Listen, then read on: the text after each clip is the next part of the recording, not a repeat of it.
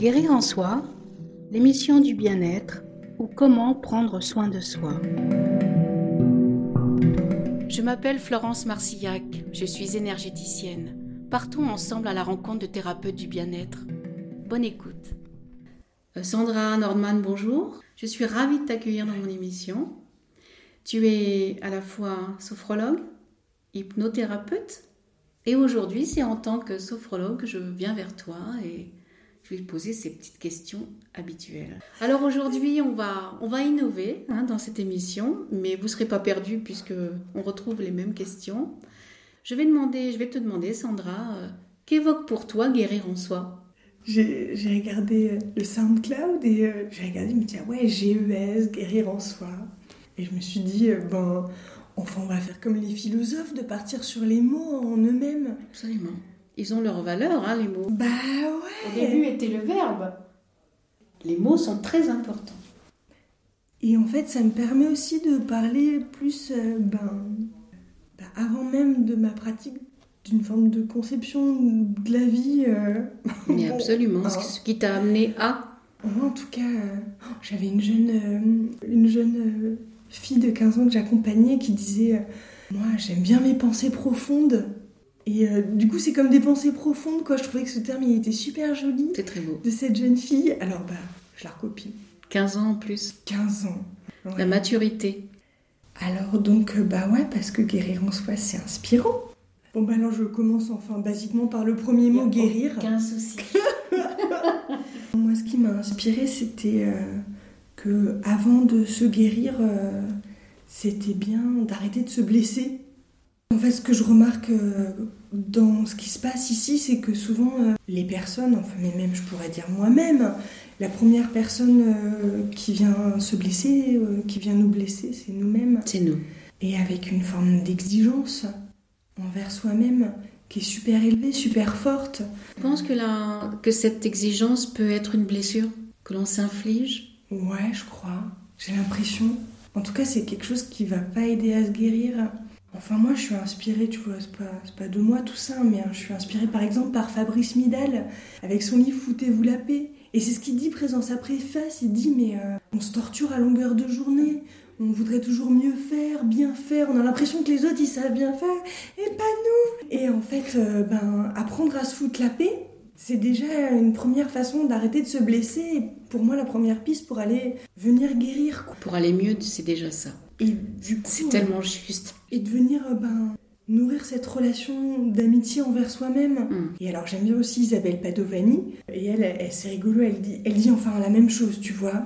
Elle dit, euh, s'il y avait quelqu'un qui venait nous agresser comme nous-mêmes on s'agresse, on aurait une espèce de système immunitaire qui dirait, non mais vas-y, comment tu me parles quoi, franchement. Mais comme c'est nous-mêmes, il n'y a pas de système immunitaire qui est là à l'intérieur. Et donc on, on s'inflige des choses à On ne nous-mêmes. dit pas stop en fait. On Ouais, dit pas ça. stop.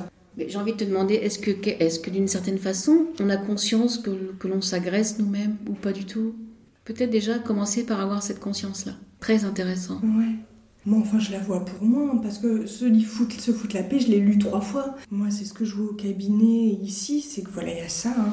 Et alors après, je me disais, bon, bah, en soi, cette exigence et cette performance, elle vient aussi bah, de la société, qui est une société de la performance. Oui. C'est évident. Enfin, De l'exigence. À l'école, enfin, c'est terrible, quoi. Puis nos parents, enfin, on voit bien que c'est des trucs qui sont inculqués en nous, quoi. Qu'à la fois ce perfectionniste, euh, cette petite voix, elle est bien, c'est un moteur, mais euh, à un moment, euh, elle peut aussi blesser. Enfin, Oui. tout n'est pas complètement. euh, Elle peut mettre des grains de sable dans ce rouage qui Ouais. fait que finalement, cette confiance en soi que l'on pourrait avoir est freinée par ça. À la fois, elle pousse. Enfin, moi, je sais que ça me donne la niaque. Ça m'a donné la niaque. Enfin, moi, je me croyais pas capable. Du coup, j'ai, je sais que j'ai tellement bossé. Je me suis prouvé à moi-même que j'étais capable, par exemple, de faire des études supérieures, d'être pharmacienne, d'avoir un doctorat en neurosciences, euh, de devenir chercheur. Puis après, je, je suis arrivée à ça. Je me suis dit, ah bah, en fait, je me pas suis travestie toutes ces années. En fait, c'est pas ça qui me faisait kiffer. euh. Bon, le fait est aussi que avoir des postes euh, dans la recherche, c'est hyper difficile. Mais j'imagine aussi, euh, Sandra, que cette connaissance que tu as, sans forcément en avoir conscience, elle te sert. Tu l'aurais pas fait. Ouais, non, mais déjà, je, T'as cette approche, déjà la neuroscience, enfin c'est pas tout le monde qui va sur ce chemin-là. Ça a ouvert une porte. Je l'ai refermé depuis, hein, la recherche, c'est fini. Quoique, des fois. euh, On pourrait en discuter pendant Ouais, des heures ça aussi. Guérir en soi, donc c'est euh, arrêter de s'infliger des blessures par soi-même et en soi-même. Et tu disais la question de la confiance, parce que c'est un peu ça. Si notre idéal il est super haut, on se dit il faudrait toujours que je sois là, on se sent toujours une merde. Oui, puis on se dit on va jamais y arriver. C'est ça.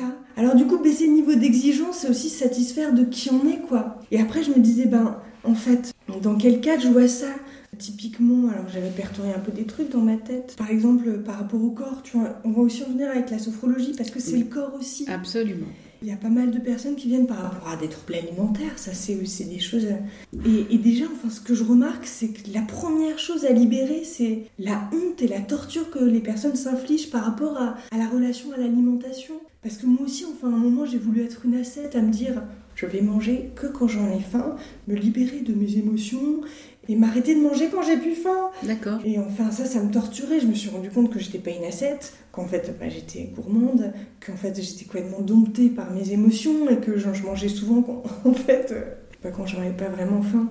Et réussir à arrêter de, de me culpabiliser. Oui, non, parce qu'en plus que- on se rajoute ça en fait. Mais ouais. En plus. Et la culpabilité, ben, en vrai, c'est elle qui fait grossir en partie, quoi. Et donc, plus, en plus on déteste son corps, plus on lui dit qu'il devrait pas être comme il est. Encore une fois, cette question d'exigence, plus on se déteste, plus notre corps, il va être rebelle et il va faire que ce qu'il veut. L'image de soi par rapport aux autres. On est dans une société où on a une certaine image, on le voit autour de nous, les jeunes femmes, les magazines, les... enfin je regarde pas la télé, mais enfin les, les- les reportages. Qui, dans la population française, a des physiques comme ça? Alors il y en a, mais certainement pas la majorité.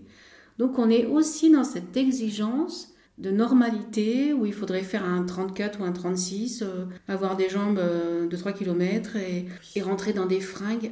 Quand je vois les gamines, et tu dois être bien placé dans ton métier, la souffrance qui est infligée à ce niveau-là, surtout à l'âge de l'adolescence, où les garçons, j'ai rien contre les garçons, mais bon, ils vont plutôt être attirés par une jolie jeune femme qui est un peu dans les normes, et on va dire dans le magazine, que peut-être cette jeune femme qui est ravissante et qui a un cœur d'amour, mais qui est peut-être un petit peu plus ronde, et elle, on va l'ignorer. Mais oui. On est là-dedans, Mais oui. mais même nous en tant qu'adultes, Mais on oui. est là-dedans. Même si on essaye d'occulter cette influence-là, elle est là. Elle est depuis là. Toujours. Moi, je vois les Barbie, enfin. Ma fille, elle a 4 ans, elle est rondelette. Et je sais que ça, c'est quelque chose qui fera partie de sa vie, quoi. Mm. J'essaye d'éviter au maximum toutes ces images-là, mais elle a pas de poupée, euh, on s'en fout, mais Et puis elle va aller à l'école si elle ne l'est pas déjà. Donc euh, il y a tout ça, qui- Ouais. même petit. Et je me dis, mais à quel moment on va nous libérer de ça? Et ben Mona Chollet, elle a écrit un joli livre qui s'appelle Beauté fatale, qui parle justement de ces normes-là qui sont terribles, quoi, Ah oui. et qui amènent une détestation de son corps. C'est vraiment terrible. Et ben voilà, du coup, toujours en lien avec cette exigence, il y a aussi de, Et ces blessures, du coup. de- se libérer du contrôle et de se, et d'entrer en amitié avec soi, quoi. Même pour moi, c'est pas facile. euh, Et je sais qu'enfin, c'est un travail qui, enfin, qui est important. C'est le chemin, un chemin. C'est peut-être mon obsession à moi et, et heureusement tout, chacun a son obsession et c'est intéressant aussi de voir. C'est- Mais je pense qu'en tant que certainement que femmes et jeunes femmes, on a tous plus ou moins vécu dans et ça commence à à l'enfance, c'est ce que tu disais tout à l'heure. Déjà, c'est la recherche dans, les yeux du père de cette beauté. Qu'est-ce qu'on renvoie? Et après le père, ça va être euh, l'instituteur et après les amis, et après c'est le conjoint, c'est tout ce qu'on veut les enfants. On est en permanence là-dedans, avec la souffrance mm, qui va avec. Et justement, quand tu dis en soi, il y a ça aussi, c'est-à-dire que finalement, euh, c'est Proust qui disait avec personne, on est plus fidèle qu'à soi-même. Mm. C'est-à-dire que en fait, euh, finalement, c'est en nous-mêmes qu'on peut entrer en amitié avec euh, soi et se dire. euh, Forcément, on est tributaire de chacun, on est des êtres grégaires. Mais d'indépendance. Mais d'une Complètement. certaine manière, apprendre à s'aimer tel qu'on est et apprendre en amitié avec soi, c'est le en soi pour moi du guérir. soi, oui, et se libérer. Ouais. de tout ça. Donc c'est joli cette définition que tu as de guérir en soi. Mm. Oui, Ouais. c'est très juste. Et ça résonne. Ouais, ça résonne. Ça ne peut que résonner. Je pense à la douleur aussi, euh, parce qu'il y a souvent des gens qui viennent avec des douleurs. Et puis pareil, ça va faire le lien avec la sophrologie. Pareil, enfin, parfois dans la douleur, il y a aussi la détestation de son Oui. propre corps qui nous a trahis. Enfin, juste dans mon histoire personnelle, une malformation congénitale des hanches. Aujourd'hui, j'ai une prothèse et donc euh, avec une dysplasie, c'est le truc des, des Bretons. Je me demande si je suis bretonne. D'accord. Et donc, euh, bon, enfin voilà, j'ai forcément 20 ans de boiterie et un corps qui m'a trahi. On n'a jamais vu, on n'a jamais pu déceler ça. Alors, bon, j'aurais pu, j'ai longtemps détesté mon corps hein, en lui disant. Salaud. Salaud. Pourquoi? Qu'est-ce qu'il m'a fait? Mais ça s'est transformé en, faisant du yoga, du Feldenkrais, de la sophrologie, en fait de me dire, encore il est fragile, mais c'est aussi mon allié. Oui, c'est mon véhicule. Mais c'est ça mm. C'est un joyau, quoi. Et maintenant, je le vois comme un truc euh, à la fois fragile. Je me dis, ça a été aussi la possibilité, euh, peut-être que je finirais quand même dans un fauteuil roulant à galérer, tout ça, mais aujourd'hui, ou pas. On m'a prédit ça après des, mes naissances. Hein. On m'a dit Oh là, Sandra, si t'as des enfants, tu vas finir en fauteuil roulant. Mais tu vois, il y a aussi une confiance qui s'est créée. Et, c'est pour ça que, enfin, tous les jours, je crois qu'on n'a rien sans rien. Tous les jours, euh, ben, ce corps. Euh, il faut l'aimer je, je l'aime et je lui donne aussi de la mobilité. Mm. Je lui donne du temps. Tous les jours, sinon je sais qu'il se rouille. Et plus moi que les autres, il va se rouiller. Euh, parce que mon autre hanche, elle attend encore la prothèse, elle va la voir, je le sais très bien. Mais si je le manipule avec précaution, que je, lui offre du mouvement, je lui offre de la détente, je lui offre de la sophrologie, du yoga, du Feldenkrais tous les jours, même si ça peut paraître beaucoup, enfin peut-être 10 minutes, un quart d'heure par jour, c'est pas l'enjeu, mais oui C'est nourrir, son, enfin, nourrir et prendre soin de son propre temple. Un temple, on va le bichonner, on va le nettoyer, on va le, et, si on a conscience de, cette préciosité de ce que l'on est de, et notre corps, en fait, eh ben on a encore plus de joie que de lui donner du temps. C'est l'amour de l'habiter dans ce temple. J'aime bien ce mot. Il y a une phrase que j'aime beaucoup, c'est Sois souveraine en ton royaume. Et ça veut bien dire ce que ça veut dire. Du coup, le royaume, c'est le corps aussi C'est nous. Ben ouais. ouais. Et donc, une reine, elle est quoi dans un, dans un temple? Donc, c'est nous réapproprier notre côté précieux de se dire que c'est à nous d'en prendre soin. Il y a une, autre relation à soi. Et un autre regard. Moi, je, je, je le chéris ce corps parce que euh, j'ai pas le choix. Du coup, comme j'ai pas le choix, je peux dire merde, j'ai bien besoin de. Faut me lâcher 20 minutes là parce que. Et oui. Sinon, je, sais que je vais être cassée en quatre. Donc tu en as besoin de ce corps. Pas que chacun a besoin aussi, enfin, euh, tous. Oui. Est-ce que je peux te demander si aujourd'hui ton corps est devenu ton ami? Ouais, carrément, ouais, ouais. Oui, parce qu'en plus, il m'a appris des trucs aussi. On a vécu des épreuves ensemble. C'est beau parce que tu... je suis très touchée, parce que tu en parles comme si c'était ton frère ou ta sœur, mais peu importe, tu en prends soin. Comme tu prends soin de quelqu'un que tu aimes et que tu prends soin d'un enfant. Et alors que c'est. Enfin, tu es complète. Tu es à la fois ce corps, mais à la fois cette âme, et à la fois ce cœur et cet esprit. Donc c'est un ensemble, et je trouve ça très beau, ce que tu dis. Merci. Ça me, touche, beaucoup. Ça te touche. ça me touche profondément. Ça remet les choses à leur place. D'une certaine manière, enfin, je crois que c'est la résilience que. Oui. Bon, c'est une blessure, enfin, je crois qu'il y en a qui en ont des beaucoup pires des blessures comme ça, mais je dirais que c'était ma blessure de base et euh, bah, finalement, euh, ça m'a quand même amené à des choses intéressantes. Est-ce que tu peux dire aujourd'hui, avec euh, tout ce chemin que tu as déjà fait, ton expérience, que peut-être, je dis bien peut-être, si tu n'avais pas eu cette blessure première, est-ce que tu serais à ce que tu fais aujourd'hui? Probablement pas, ouais, c'est sûr.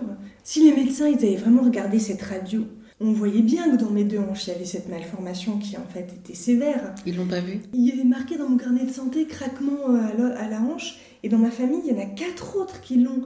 Donc en fait, tout convergeait pour qu'à un moment ça se détecte, mais... le lien n'a pas été fait. Non. J'aurais pu être en colère, mais moi je vois des personnes qui sont en colère contre le monde, quoi, en disant putain c'est injuste, mais d'une certaine manière, bah, la justice, c'est un truc euh, qui n'existe pas vraiment, quoi. Disons, pas, peut-être dans la notion qu'on en a nous. Est-ce que, alors dans un exemple, ça va être celui qui va avoir le verre à moitié plein ou le verre à moitié vide, tout ah dépend de la façon dont tu as envie de regarder, en fait. Ouais. Moi j'ai pas envie de nourrir ce loup qui trouve les choses injustes. Le loup noir et le loup blanc. Carrément. Tu as tout à fait raison. Mais bon, après chacun fait comme il peut. Mais oui, c'est ça avec sa propre expérience. Il n'y a pas de jugement aucun, on est tout à fait d'accord là-dessus. Ouais. Mais ça peut beaucoup aider. Cette exigence, elle va même dans la notion de relaxation. moi, je tombais dans le piège quand on me disait il faut que je me relaxe, il faut que je sois présente, il faut que j'arrête mes pensées. Ah bah, c'est pas là que tu vas y arriver. Hein. Parce que cette exigence, elle vient même dans la question de devenir quelqu'un de détendu, de relâché, ou même. Euh, et, c'est rigolo, hein. Et, moi aussi, je tombais dans le piège. Hein. J'avais mal aux épaules, et en fait, plus j'essayais de que mes douleurs aux épaules elles se détendent, plus je Plus me tu avais les tensions. Oui, non, mais je crois qu'on l'a tous vécu. Quand tu fais notamment de la sophrologie, tu dois être dans cet état de sophroluminal. Ah Et là, tu dis- et là, t'as tout qui passe. Et là, tu dis, mais non, mais moi, ça marche pas. Tu te sens un peu seul au monde. Peut-être que le voisin, c'est pareil, on sait pas. Mais il y a cette demande qui est là. Exigence. Et tu te dis, mais, mais mince, moi, j'y arrive pas. Eh ouais. On se fout pas la paix, encore une fois, dans ce domaine-là. Même dans la méditation, disant, faudrait pas que je pense, tout ça. C'est encore des normes, des trucs. Et déjà, d'apprendre à se foutre la paix, à se Oui. dire, enfin, c'est normal. Des fois, je suis crispée. Et ben merde, je suis crispée, je suis te dire, on fait ce qu'on peut, surtout. Et enfin, Fabrice Midal, il est vachement bien dans cette déculpabilisation. De dire, ah, des fois, je suis crispée. De me dire de décrisper, c'est le meilleur moyen de me crisper davantage. Alors que si j'accepte d'être crispée, C'est là où ça va relâcher, en fait. tu l'as vécu toi aussi. Oui. Donc, c'est l'acceptation. Bah qui ouais. fait que. Pour moi aujourd'hui, la chose, la- les deux choses les plus compliquées pour moi, c'est l'acceptation Ouais. et le lâcher prise. Il y a des fois, c'est compliqué. Parce que ça ramène à tout un tas de choses derrière. L'acceptation, c'est euh, accepter de perdre le contrôle. Lâcher prise, c'est avoir confiance et suffisamment confiance en soi pour se dire allez, j'ai confiance et je laisse faire les choses. Le chemin est jamais fini. Et oui, le chemin est jamais fini. Qu'est-ce que dans ton parcours, alors tu nous en as dit un petit peu, Ouais. t'as amené en fait à, à la sophrologie? Des rencontres. Moi, euh, c'était tout bête. hein. Tu, tu vois, enfin, j'étais dans, j'étais postdoc à la à l'INSERM. Je sentais quand même qu'il y avait un truc qui n'était pas pour moi, quoi. Mais je m'étais, en- enfin, je m'étais quand même donné les moyens, alors. euh, Oui, oui j'ai fait tout ça. Ouais. Puis autour de moi, il y a deux personnes de ma famille qui étaient sophrologues et qui en vivaient. Moi, depuis toute petite, j'avais toujours rêvé d'être. Toute petite, j'étais en quatrième quand j'ai eu cette idée-là, d'être euh, psychologue. Et puis, en fait, ça m'est revenu. Et j'en ai parlé à ma belle-mère qui est sophrologue et elle m'a dit écoute, Sandra, enfin, j'ai eu cette autorisation-là. J'ai commencé à lâcher peu à peu la recherche, faire du mi-temps et commencer des études de De sophrologie. sophrologie. Tu avais cet aval, tu en avais besoin quelque- Ta belle-mère te dit, euh, enfin oui, quelque part tu peux y aller. Ouais. C'était un feu vert pour toi. C'est ça, ouais, c'est ça l'autorisation, quoi. Mm. Cédric, enfin, je lui dois beaucoup parce que je crois que c'était le premier fan hein, qui m'a dit Mais Sandra, aie confiance. Quand moi j'avais pas confiance, je me disais juste que je vais y arriver? Et ça, c'était hyper important, quoi. C'est très important. On a ces personnes-là euh, sur le chemin qui nous disent, mais enfin, regarde, t'es faite pour ça, t'es tombée dans la marmite. Puis finalement, on se dit, mais, mais il a peut-être raison. Et c'est y aller, oser. Ouais, ou une personne qui disait euh, Ben, moi je, sais pas si ça va servir à quelqu'un. Mais t'en fous, fais-toi plaisir. Ça, ça m'est resté. Hein. C'est vrai. Je dis, bah, oh, tiens, si je faisais juste les choses pour moi, est-ce que je vais, je vais kiffer, quoi Est-ce que ça va servir à quelqu'un Bah, peu importe. On en revient à la même chose. Soit d'abord, On peut donner que si ça nous fait kiffer, quoi. Il y a une phrase que quelqu'un m'a dit il n'y a pas Ouais. longtemps, c'était euh, être dans le, enfin, le faire, faire euh, une énergéticienne, faire ci, faire mi, faire là, mais dans le sens de d'avoir le sentiment d'être utile et d'aider l'autre. Ok, Je ouais. pense que c'est plus ou moins, on a tous plus ou moins la même démarche. Non, mais c'est ça, ouais, t'as Et cette personne me dit mais arrêtez de, de vouloir faire, soyez dans l'être, être simplement, être soi. Ok, d'accord. Donc ça passe par le fait être, ben, c'est être sophrologue, c'est être énergéticienne et être ce pourquoi on est là. Mais quand tu me dis ça, il y a un truc hyper libérateur qui se fait en moi, quoi. Être ce que l'on est. Et d'abord pour soi, les choses arrivent en fait. J'ai souvent répété une phrase, euh, pour ceux qui me connaissent, c'est euh, quand l'élève est prêt, le maître arrive. Quand la personne est prête à entendre, à intégrer, à, vouloir céder, la personne va rencontrer une personne comme toi, comme toutes les personnes que j'ai interviewées, parce qu'elle est prête. Et je trouve ça extraordinaire ça. Donc les gens viennent à toi lorsqu'ils sont prêts. Donc tu ne peux qu'être toi-même dans ce que tu fais. Eh ben ouais. Donc tu es sophrologue depuis combien d'années Je dirais 3-4 ans. 3-4 ans. Ouais. Tout à l'heure, tu m'as donné quelques exemples de gens qui pouvaient venir. Par exemple, tu m'as parlé notamment de la nourriture. Bon, J'imagine qu'il n'y a pas. un- Enfin, où il y aurait que ça, ça serait déjà pas mal, mais il ne peut y avoir que ça. Douleur, stress aussi pas mal. Oui. Confiance en soi. Tu as tous les âges Plutôt, euh, plutôt des adultes. euh, Tu vois, là, je suis en train de faire une formation en, en systémique. Donc, euh, les familles et les couples. Je commence à m'autoriser euh, à recevoir des enfants.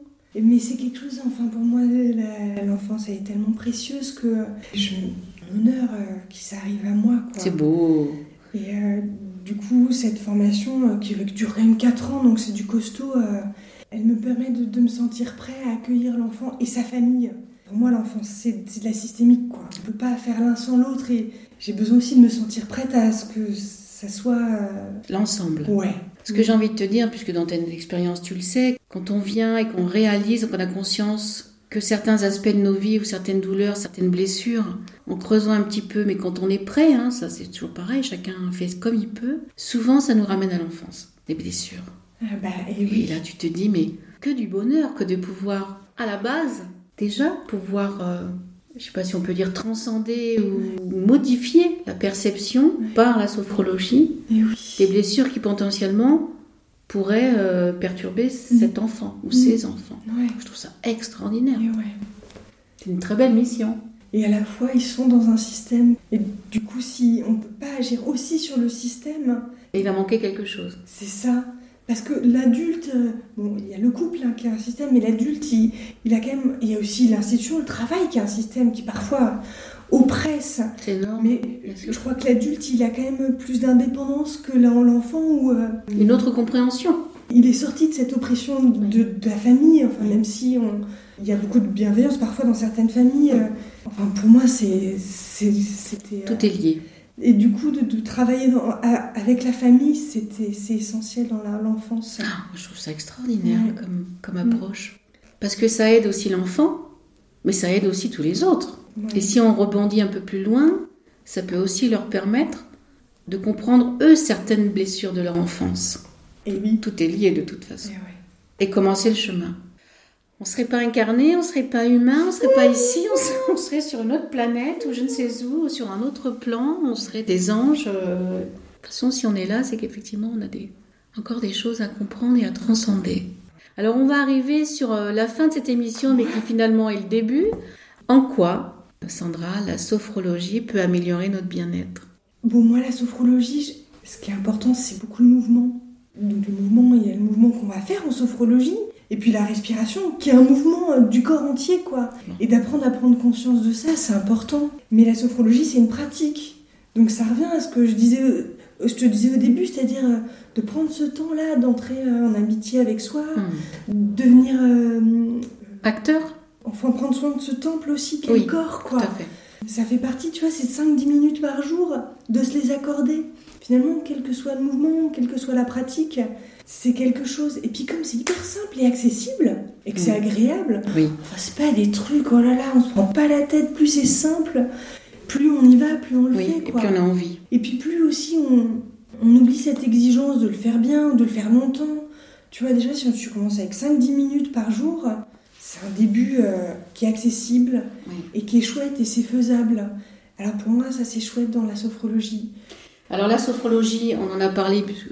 Comment ça se passe en fait? Je viens de voir, je dis voilà, j'ai, du mal à dormir, euh, bah je oui. sais pas, là, un exemple. En quoi le fait de faire des séances de sophrologie, moi, ça pourrait m'aider? La sophrologie, à travers des mouvements, à travers euh, comprendre la respiration et, savoir l'utiliser. Mm. Après, c'est simple quand tu sais comment ça fonctionne. Ça te permet d'activer ton système parasympathique, qui est le système frein, le système qui va diminuer les hormones de stress, qui va euh, activer. C'est une pompe à tranquillité. D'accord, j'adore. Ah, c'est génial, une pompe à tranquillité. Ouais, ah, c'est top. Et si tu veux, t'as besoin de rien, t'as pas besoin de vidéos, t'as pas besoin de trucs à écouter, tu utilises juste quelques petits mouvements simples Mm. et se poser un peu, de prendre cette pause pour soi, juste de s'écouter respirer, quoi? Ben ça, ça diminue déjà le niveau de tension générale. Tu te prends une ou deux pauses par jour, en fonction de tes journées, des fois c'est zéro, hein. mais quand même, euh, voilà. Après, tu te rends compte que t'en as besoin. Euh, En fait, il faut que ça devienne un besoin. Enfin, début, mais euh, pas dans le sens ouais. d'obligation, mais qu'on ressente euh, le besoin. Mais c'est pas facile de sortir de la roue de hamster, parce que des fois on est tellement comme ça. Et puis c'est la facilité que de rien faire. Ou d'être tout le temps distrait par quelque chose, quoi. Et de revenir à soi, non, mais c'est pas facile, hein. Et même, bon, même moi, des fois, c'est une obligation. Je me dis, bon, allez, Sandra, extrait-toi un peu, et puis euh, Mhm. ferme la porte. Et, finalement, une fois que tu l'as fait, t'es content. Parce qu'après, bon, il y a tout un tas, j'imagine, de techniques par rapport à la sophrologie. Euh, moi, je me rappelle, euh, soit être euh, couché ou être assis, au bord de la chaise ou pas. Il y a toute cette partie de visualisation, les yeux fermés. Enfin, il y a toutes ces techniques qui permettent de rentrer à l'intérieur de soi. Et ça, je- enfin, moi, ce qui m'intéresse aussi, comment la personne, elle se sent. Parce que son corps, il va lui dire si elle préfère être allongée ou assise, du coup, elle a juste à l'écouter. Moi, je m'adapte aussi aux personnes, Mm. quoi. Oui. Puis, j'ai pas besoin de tout savoir, des fois. Non, mais c'est- en fait, tu suis, tu, c'est le feeling suivant la personne que tu vas avoir devant toi. Et puis, ce qu'elle, elle va me dire. Puis, des fois, quand elle dit, euh, elle sait pas, tu peux juste vous fermer les yeux 5 minutes. Même pas, hein. Puis, votre corps, qu'est-ce qu'il vous raconte? Voilà, en fait, je préfère être allongée. Bah, ok, c'est bon. c'est lui le chef, le corps. Oui. En fait, c'est aussi apprendre à le réécouter. Parce que si on se pose à rien faire, c'est-à-dire à l'écouter, euh, il va redevenir notre guide. Moi, maintenant, je prends plus de décisions. hein. C'est mon corps qui prend les décisions. Je suis tranquille. C'est beau Ouais. parce que on dit souvent euh, la première intuition est la bonne. T'as quelque chose qui vient comme ça. Euh, Oui, c'est vraiment être réceptif à ça. Un enfant, il est complètement là-dedans, lui, il se pose même pas de questions. Nous, il y a tout le reste qui vient avant de revenir à ça. Oui, donc ça peut aider aussi Ça effectivement. un peu de temps.